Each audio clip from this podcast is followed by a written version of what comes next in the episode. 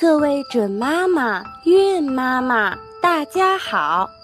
欢迎收听由凉凉工作室制作的有声胎教故事系列，二百八十天，一天一个小故事，收获奇迹宝宝。也欢迎大家关注我们的微信公众账号“凉凉工作室”，新浪微博请搜索主播凉凉。那么，精彩的节目开始啦！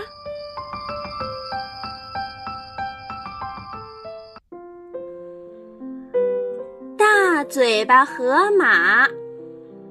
很久很久以前，河马长得可漂亮了。大家在一起玩的时候，河马总爱说大话。看，它正在得意地说自己是最漂亮的动物呢。慢慢的，河马的嘴越来越大。开故事会的时候，河马的眼睛向别处看，连听都不听。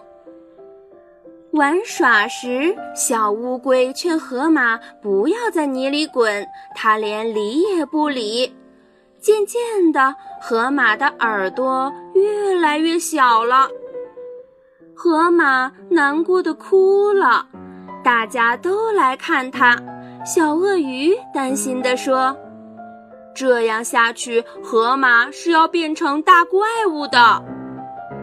乌龟老伯对河马说：“你只要改掉说大话、不听别人劝告的坏毛病，就不会再丑下去了。”小青蛙高兴地说：“那你就快改掉坏毛病吧，我们还跟你做好朋友。”